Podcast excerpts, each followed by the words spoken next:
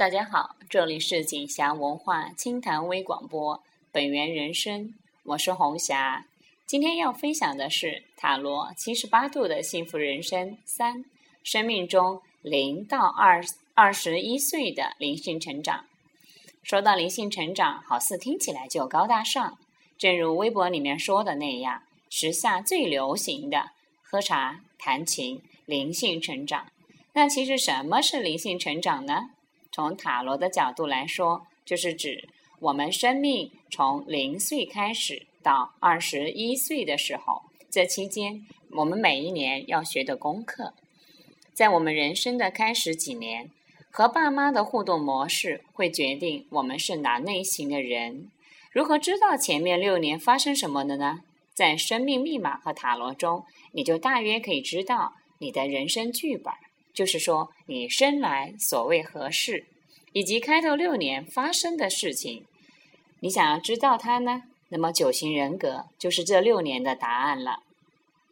人生头几年决定我们的性格，其中零到六岁呢，最最具呃决定性。零到两岁的时候，妈妈跟你的关系好不好？这个很影响你长大后是否过于讨好别人。三到四岁呢？这个影响你对金钱的看法，三四岁就决定了你以后怎样想钱和其他事。五六岁呢，寻找开心快乐的方法。这个时期对你的影响是你以后对人生关于快乐的看法，是一些正面情绪呢，还是负面情绪？你是一个快乐的人呢，还是一个歇斯底里的人？在生命开头这几年。对我们整个人生的影响可以占到百分之三十到百分之五十。一岁魔法师，就是一出生的时候，我们就把自己当成魔法师，一哭就要有人来照顾。如果这个经历出错了，无论宝宝怎么哭都没有人回应，那么以后就会有很多的麻烦。